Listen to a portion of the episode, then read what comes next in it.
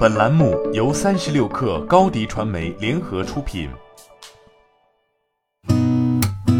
八点一刻，听互联网圈的新鲜事儿。今天是二零二一年三月三十号，星期二。你好，我是金盛。近日，陈瑞回应 B 站港股股价破发称：“我相信未来公司会证明价值。”今天有一种 Yesterday once more 的感觉。我们在美股上市的时候也破发了，但我那时候说过一句话：未来十年没人会记得 B 站股价破发这件事。抖音诉腾讯不正当竞争案迎来最新进展，根据福州中院民事裁定书，抖音已撤诉。此前，腾讯向法院提出，该案管辖权应按照微信、QQ 开发者协议约定，归属协议签署地所在法院。根据此案标的，法院裁定将本案移送至深圳市中院审理。三十六氪获悉，IMAX 中国内地七百多家影院在《哥斯拉大战金刚》开画首周末共斩获约六千一百四十万人民币的票房。另外，该片也创下传奇出品电影的 IMAX 中国历史最高首周末纪录。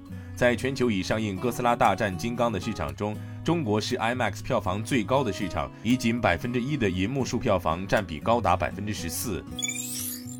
恒道病理近期宣布完成 B 轮一级融资，由海尔医疗领投，飞图创投等知名生命科学基金跟投。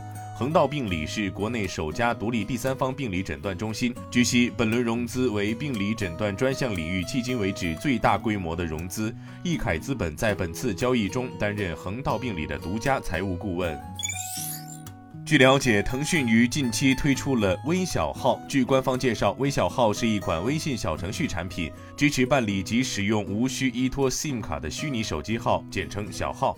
小号可以用于接听、拨打电话、接收、发送短信，支持国内语音和点对点短信功能，暂不支持办理增值业务及其他数据业务。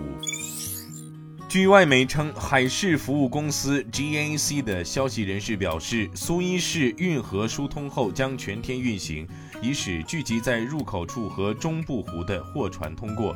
消息人士称，运河一恢复运行，它将全天工作，以快速使所有排队等候的船只通过。据 GAC 消息，不少于四十四艘船在运河中部的大苦湖排队等候，至少三百艘船在入口排队。近日，Strategy Analytics 最新研究称，通过与英国运营商 O2、沃达丰、EE、BT 和 Three 的密切合作，中国两大厂商小米和 OPPO 正迅速崛起。预计这两家公司将在2021年 Q1 获得高位数的出货量份额。Strategy Analytics 总监 Woody O 表示，小米和 OPPO 分别在英国智能手机市场排名第三和第四，领先华为。他们正在巩固其在英国智能手机市场的份额。今天咱们就先聊到这儿，我是金盛八点一刻，咱们明天见。